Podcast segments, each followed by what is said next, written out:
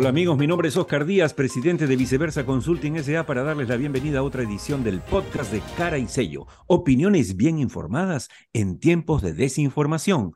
Con el análisis de la semana junto a José González, gerente asociado de GSG Advisors desde Nueva York, y Juan Carlos Ruiz, vicepresidente de Pacific Latam. Hoy tenemos tres temas. Les va el primero. ¿Qué pasa si se quedan todos?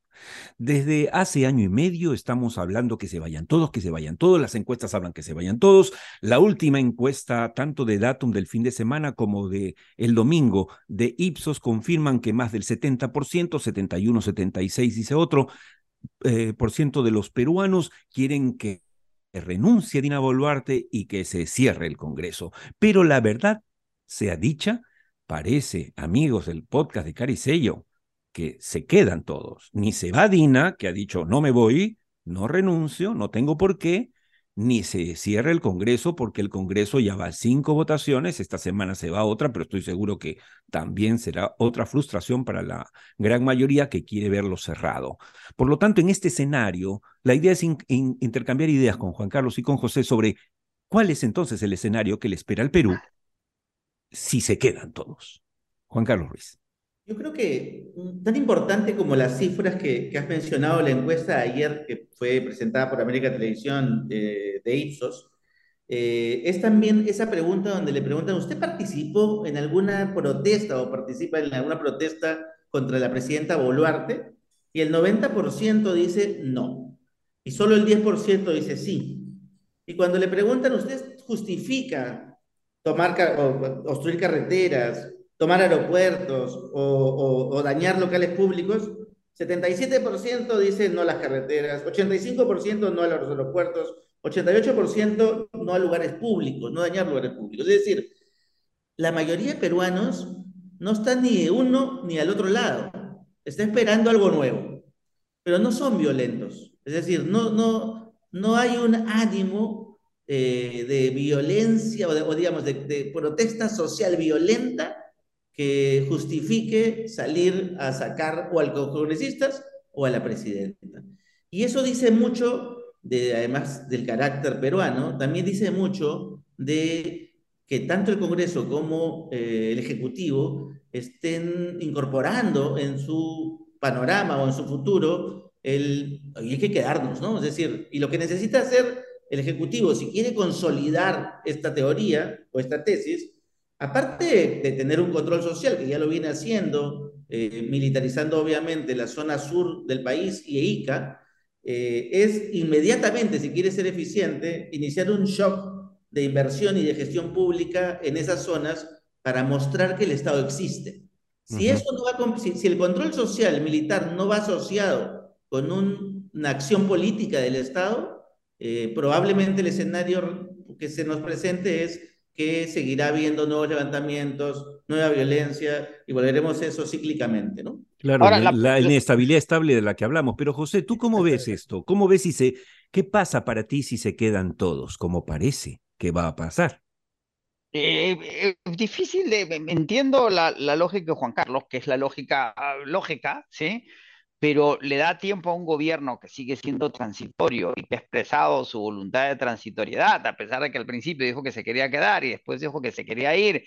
No olvidemos que se ha extendido la, actual legislatura por siete, cuatro días más, a ver si se llega a alguna conclusión.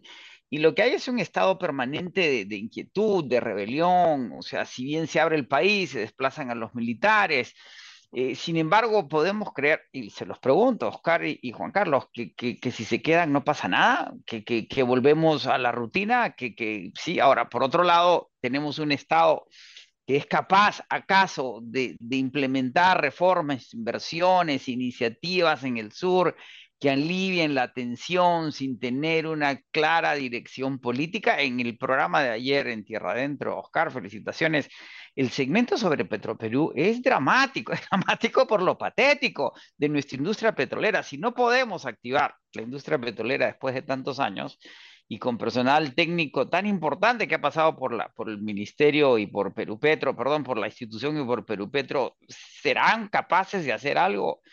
en los próximos meses este Congreso que no ha legislado en nada y que, revierta el malestar social. No sé, ¿qué piensas tú, Oscar?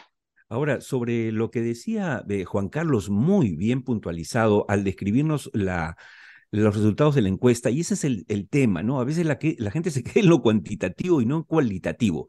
Muy bien decía Juan Carlos que eh, en, en buena cuenta, nueve de cada diez peruanos no están, no han ido, no han salido a las calles, no están de acuerdo con la toma de aeropuertos, la interrupción de carreteras, la violencia, el vandalismo. Es decir, es un extremo radical.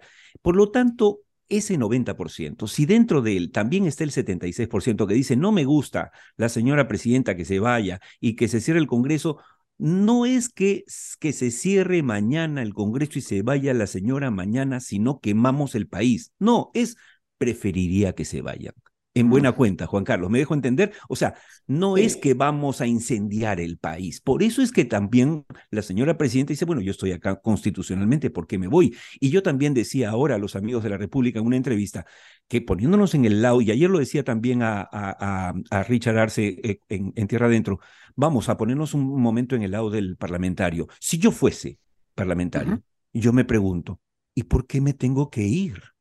Si a mí me han elegido constitucionalmente y legalmente por cinco años. Es más, mi cargo es irrenunciable. O sea, no, pero señor, usted se tiene que ir porque según las encuestas, ¿dónde dice que las encuestas me hacen a mí renunciar? Porque, ojo, si nos vamos a llevar por las encuestas, no va a haber parlamento que resista. Ningún parlamento va a durar más de un año. ¿Eso es lo que queremos para el país? No. Juan Carlos.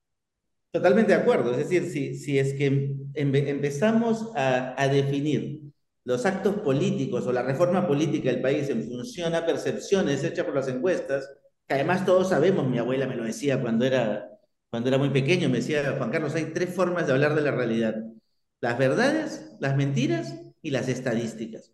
Dependiendo de cómo preguntemos, esa encuesta puede darte una u otra tendencia conforme lo queramos hacer. Entonces, eh, eso no define la acción política. La acción política se define por intereses reales, y por detrás. Ahí, por ejemplo, por ejemplo, Juan eh, Carlos, ahora los amigos que nos están escuchando y los amigos de Ipsos, eh, Datum y CPI, les damos un, una sugerencia, ¿no? Por ejemplo, ¿por qué no preguntan en su próxima encuesta, ¿usted eh, piensa que el gobierno del constitucional de la señora Dina Boluarte es corrupto? ¿Usted piensa que este gobierno ha llegado para robar? ¿Usted piensa que es un gobierno que está buscando a la gente para matarla? Estoy exagerando, pero digamos, grafiquemos preguntas y vamos a ver cómo es que la gente va a responder que no es un gobierno corrupto, no se lee así. Y entonces podemos empezar a tamizar y empezar a, desglosar lo que realmente siente la gente. claro que no está contenta, no está contenta con nadie, José. Es claro que no se gobierna con encuestas, pero tampoco se gobierna sin gobernar. El problema es que después de 18 meses de Pedro Castillo, en donde no se gobernó realmente, y de una legislatura de nuevo que no funciona, y de un ejecutivo que no termina de tomar iniciativas, es decir, ¿de qué gobierno estamos hablando? Yo estoy totalmente de acuerdo y esa fue una, una eh, precisión que hiciste. no los parlamentarios no tendrían por qué irse a menos que ellos los obligue a irse. Veremos y se calma la inquietud social o si permanece, porque recordemos además que es una, es una protesta que no tiene que ser masiva. Las protestas por lo general no, no se necesita que participe el 70% de la población en una protesta para que las cosas cambien. La minoría radicalizada es la que suele Así es. generar ese tipo de cambios. ¿no? Y con eso vamos al siguiente tema.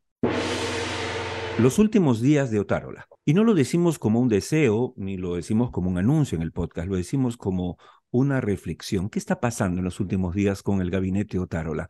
Acaba de salir eh, publicado, difundido eh, un informe muy interesante, eh, descarnado y riguroso como es el trabajo del IDL Reporteros que dirige el colega Gustavo oh, Gorriti, mostrando y demostrando en realidad que hay varias ejecuciones que se han realizado por parte del ejército en en los dos meses que transcurrieron en lo que eran en el medio de las protestas o de la respuesta a las protestas violentas que se dieron efectivamente alrededor de algunos aeropuertos como los de Culiaca o Ayacucho. Este informe parece demostrar, ¿no es cierto?, eh, si es que lo vemos con absoluta eh, frialdad, que efectivamente se han cometido eh, asesinatos y ejecuciones extrajudiciales y que obviamente tienen que ser castigadas.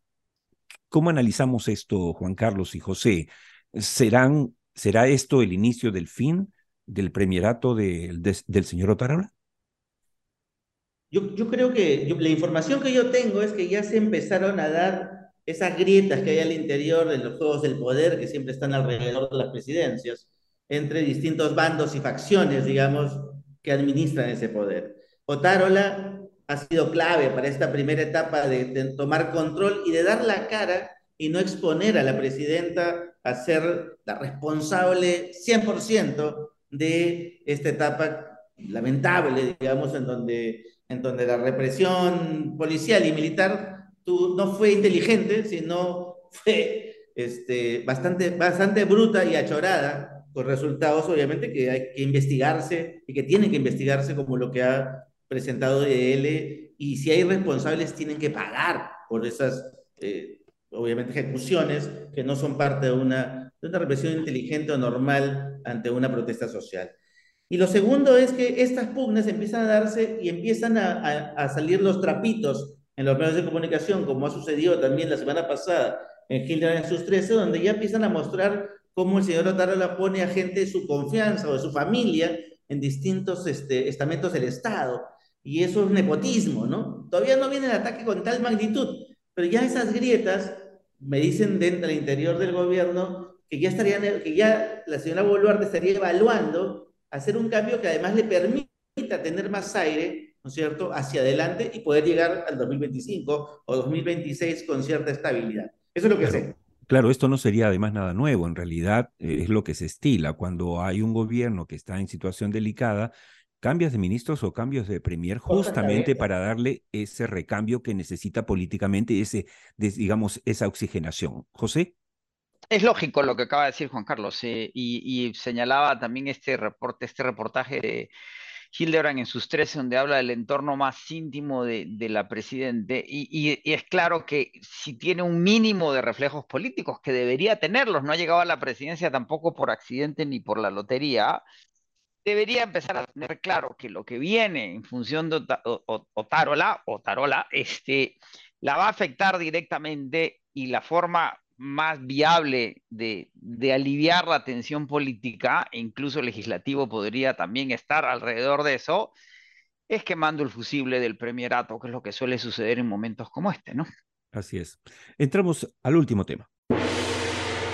China repunta. El año pasado terminamos eh, analizando, con la ayuda además de José González, que es un experto desde Nueva York, em, y digamos, se veía con cierto pesimismo el año 2023. Sin embargo, en febrero, en, enero y más todavía en febrero, eh, se ha dado señales de un crecimiento que ha sorprendido por, el, por parte de China, que ha llevado incluso el Fondo Monetario Internacional a ajustar sus perspectivas de crecimiento para este año. ¿Qué mejor que José para que nos aclare si es que es verdad tanta belleza?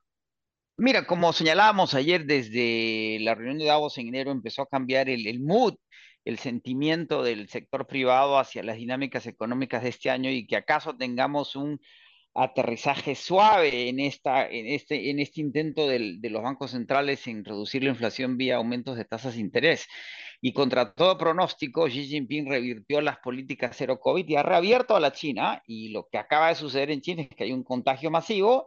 Finalmente accedieron a importar o aplicar eh, eh, vacunas que no son necesariamente las chinas, que es lo de menos eficacia y el fondo hace poco menos de dos semanas modifica sus perspectivas de crecimiento, no es que las modifique por mucho a nivel global en 0.6%, preveyendo un crecimiento del 2.9% en el 2023 en el que China podría crecer, según el fondo, 5.2%. Según China misma, crecerían 5.5%, según el Banco Mundial 4.6%, eh, con lo cual, el, sentimiento que teníamos, la perspectiva, las proyecciones que se tenían desde el año pasado que China podría crecer menos del 2% este año empiezan a disiparse. Y la India, que complementa el crecimiento chino, crece al 6.1% según el fondo. Ahí está el 50% del crecimiento global en el año 23. Las economías desarrolladas siguen creciendo poco. Los Estados Unidos 1.4% este año, sube 0.4% comparado al 1% anterior, pero crece, según el fondo, 1.1% el próximo año. la, la, zona, la la Unión Europea 0.7%, con Inglaterra siendo el único, el, Reino Unido el único eh, país, la única nación que tiene crecimiento negativo en Europa de menos 0.6%. En las correcciones, rápidamente también se corrige, Oscar, las proyecciones de crecimiento para el Perú a 2.5%, de 2.7%. Sin embargo, toda América Latina crece 1.8%. Las cinco economías más grandes de América Latina crecen 1.3. El Perú sigue siendo en eso lo que se llama Latin America 5, las cinco más grandes, Argentina, Brasil, Chile, Colombia y Perú, la que más crece. Chile, según el fondo, entra en recesión este año con una caída en el crecimiento del 1.5%. La producción del cobre chileno cayó 6% el año pasado, perdón, 4, casi 5% el año pasado, 4.8%. Se espera que caiga 6% este año. La producción de Codelco cayó 20%. Hay un problema estructural en Chile que tiene que ver con el cobre, el agua, la ley y, y proyectos de Codelco que no funcionan, que afecta a Chile directamente. Y eso va a pasarle factura de todas maneras a Boric. De hecho, de hecho, hablaremos de eso más adelante. Con esto, José González, Juan Carlos Ruiz y Oscar Díaz les decimos gracias y los invitamos a acompañarnos en la próxima edición del podcast de Cara y Sello. Si les gustó, suscríbanse a nuestro canal de YouTube o escúchenos en Spotify. Salvo Mejor Opinión.